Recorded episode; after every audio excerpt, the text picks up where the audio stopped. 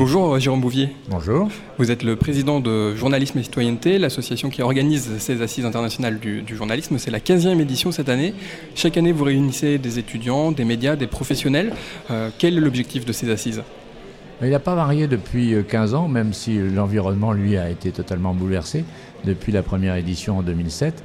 Euh, c'est de mettre euh, ensemble dans un même espace public euh, des journalistes, vous l'avez dit, des étudiants journalistes, des enseignants d'école journalistes, des éditeurs, des patrons de presse, parce qu'un journaliste sans médias n'est pas grand-chose, et le grand public, pour débattre ensemble des conditions de production d'une information de qualité. Alors ça vous paraître un peu, un peu théorique, mais euh, je suis parti de la conviction que euh, la question de la confiance qui est sans arrêt relancée entre les journalistes et les, médias et, et, le public, et on dit perte de confiance, etc., ne pouvait que se résoudre que dans ce dialogue permanent entre les journalistes et leur public, et aussi en, interrogeant en permanence notre utilité.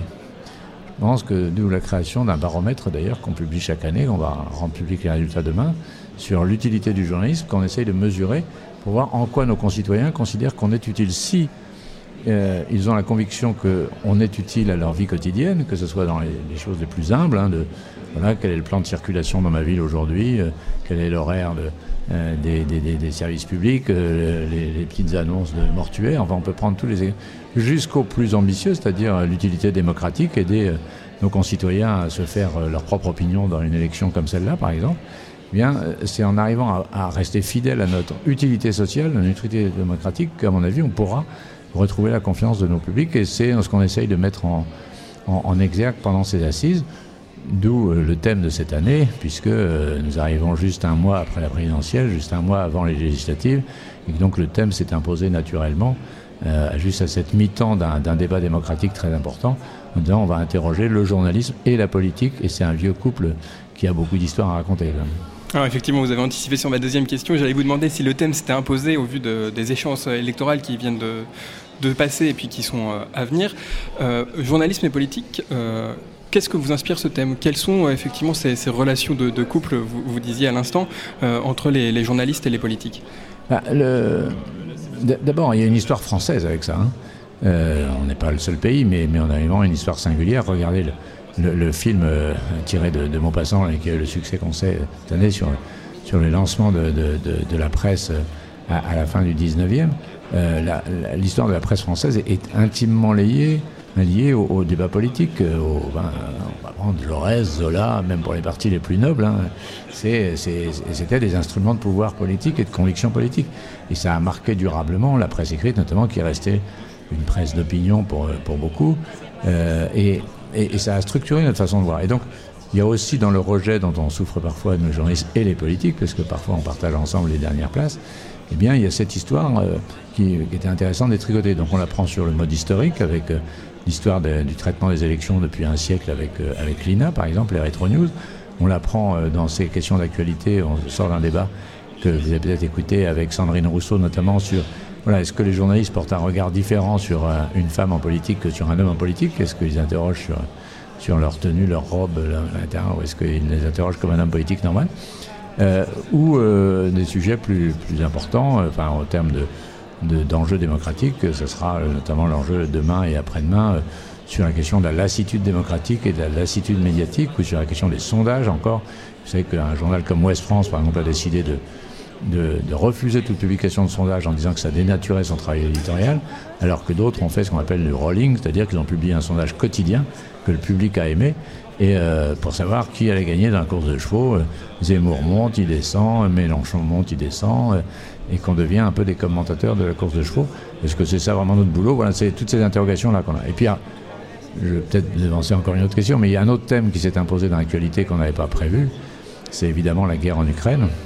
Euh, et, donc on a bousculé notre, notre programme initial pour faire place à, la couverture de la guerre en Ukraine et, euh, pour permettre, on aura euh, cette année des, témoignages de trois journalistes ukrainiennes qui ont choisi l'exil, de même que de Maris Burgo et le grand reporter qui ont choisi d'aller raconter cette guerre au plus près.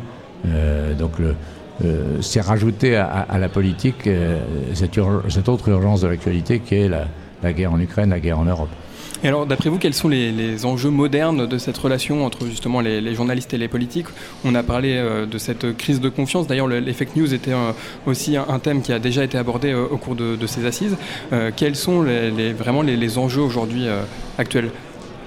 Bah, D'arriver justement à distinguer, à clarifier la relation entre la source et l'émetteur. Un journaliste politique, je l'ai été quelques années en radio, euh, a besoin d'être proche de ses sources, comme tout journaliste euh, sportif, euh, économique, etc. Il a besoin d'être proche de ses sources. Donc il a besoin d'une proximité avec les acteurs politiques. Et en même temps, à force d'être dans cette proximité, il y a une forme un risque de, connivence. Moi j'appelais ça la caravane, où les journalistes qui suivaient une formation politique se, qui quittaient pas les, cadres de cette formation politique du début à la fin de l'année. Ça finissait par créer une sorte de, complicité plus ou moins amicale. Donc je pense qu'il faut que chacun arrive à garder sa place tout en ayant une confiance suffisante pour pouvoir se parler.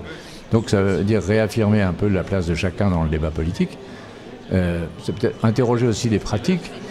Euh, on a longtemps vécu comme être trouvant normal que des médias disent voilà euh, pour qui il faut voter. Est-ce que est-ce que c'est un média de dire il faut voter pour machin ou il faut pas voter pour machin? Ne pas voter pour machin c'est déjà quelque chose, mais voter pour c'est un, choix aussi qui, peut être interrogé. Donc c'est d'aller interroger toutes ces questions-là et de les mettre en, débat sur l'espace public pour dire est-ce que ça peut avancer. Puis après, il y a des questions qui sont beaucoup moins euh, sexy en termes de, grand public, mais qui sont tout aussi importantes, c'est-à-dire l'importance du data dans tout ça, comment euh, euh, la, place que, la, communication politique prend sur les réseaux sociaux, indépendamment des médias, ça interroge beaucoup. Comme il y a de plus en plus de communication politique qui qui font le choix de, passer en dehors des médias traditionnels parce que comme ça ils ont la maîtrise et du contenu et des tuyaux. Chaque année, vous renouvelez aussi l'invitation des médias de proximité, dont les réseaux, euh, dont les radios du, réseau Radio Campus. C'est important pour vous que euh, ces médias soient représentés aussi aux assises? Ah, C'est essentiel. Et ben, je suis d'abord, j'en profite pour, au travers de ce cet, euh, petit entretien, de remercier Radio Campus et, toutes les équipes de Radio Campus d'être aussi fidèles à l'aventure des assises. pour nous, c'est important. C'est pas qu'il y a un peu de compagnonnage affectif, mais il y a aussi que dès le début, on a eu la conviction que c'était par euh, euh, ces médias de proximité. Radio Campus était là à, Metz, était là à Strasbourg, était là, enfin partout on est allé. Euh, Radio Campus nous a accompagnés parce que vous participez du débat démocratique, parce que vous participez à l'éveil professionnel d'un certain nombre de jeunes journalistes, parce que vous participez aussi à, tout un tas de, problématiques qui sont les nôtres sur l'éducation aux médias et sur justement ce que c'est qu'un média de proximité.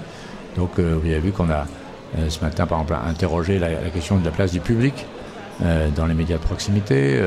Euh, la démocratie, ça se conjugue à la fois au niveau international et, au niveau national, évidemment, mais, et c'est une banalité, mais au niveau local, voire extra-local. Du coup, la, politique a toute sa place sur les médias de proximité Oui, je pense. Elle, et, ça serait intéressant d'ailleurs que sur les médias de proximité, elle soit un peu moins, je vais peut-être jugé un peu provocateur, mais un peu moins. Euh, j'ai parfois reproché à la presse écrite de province, en tout cas, d'être un, journalisme de centre-ville. Et on va, on va au vernissage du truc, par voilà, on va au lancement euh, par la mairie de, l'initiative, on va à la préfecture euh, ou à la chambre de commerce. Donc c'est un agenda institutionnel qui dicte un peu son rythme et les, journalistes locaux suivent assez tranquillement et à la fois font leur boulot, c'est sûr, mais euh, euh, perdre peut-être un peu de la, curiosité d'aller euh, voir ce qui se passe en dehors des institutions, en dehors de ces rendez-vous médiatiques, de le stade agenda médiatique local, dans la rue, dans, dans les entreprises, dans les sociétés, dans les associations, d'aller prendre le pouls d'un quartier où ils vivent, d'une vie où ils vivent, etc. Et donc je pense qu'il y a besoin de, de revivifier un peu cet appétit pour, la vie locale. Et euh, je pense que ça bouge, il y a quand même pas mal d'initiatives, mais, mais on sent quand même qu'il y a encore une tradition de la, presse écrite, notamment de, rester assez calé dans un agenda euh, fait divers, euh, communication des institutions, et de pas trop s'aventurer sur qu'est-ce que c'est que l'investigation locale, avec les risques que ça comporte. Quand on prend une initiative comme Médiacité, par exemple, qu'on a beaucoup invité ici, de dire est-ce qu'on peut prendre le risque de l'investigation locale alors qu'il y a une telle proximité entre les acteurs? Bah, ils ont apporté la preuve que oui, c'était possible. Et mais justement, comment conserver son indépendance en tant que média de proximité? On sait que pour les médias euh, professionnels, disons, euh, il y a une partie non négligeable des revenus publicitaires, notamment qui peuvent venir justement de ces institutions. Pour les médias associatifs, ce sera euh, les, les, subventions. Comment conserver son indépendance? C'est un vrai sujet. ça veut dire du courage, ça veut dire trouver un modèle économique surtout. accessoirement, l'État a mis en place aussi des, des choses et les assises, ne sont pas étrangères parce que c'est des sujets qu'on avait évoqués, sollicités et qui ont vu le jour, de, par exemple pour la, création euh, d'un fonds de soutien aux, médias de, proximité, aux médias d'information sociale de proximité, un peu comme le FZER pour les radios, euh, qui ont permis un certain nombre de, dizaines de, médias locaux de, tenir, tant bien que mal, ou de voir. Mais, mais, la question du modèle économique est une question centrale par rapport à la question de, l'indépendance. S'il n'y a pas de modèle économique euh, maîtrisé, il n'y a pas d'indépendance possible parce qu'effectivement, il suffit de, dire on coupe les annonces légales ou on coupe les. et, on tient comme ça le, le média. Merci beaucoup, Jean Bouillet. Il n'y a pas de quoi et bravo à vous. Merci.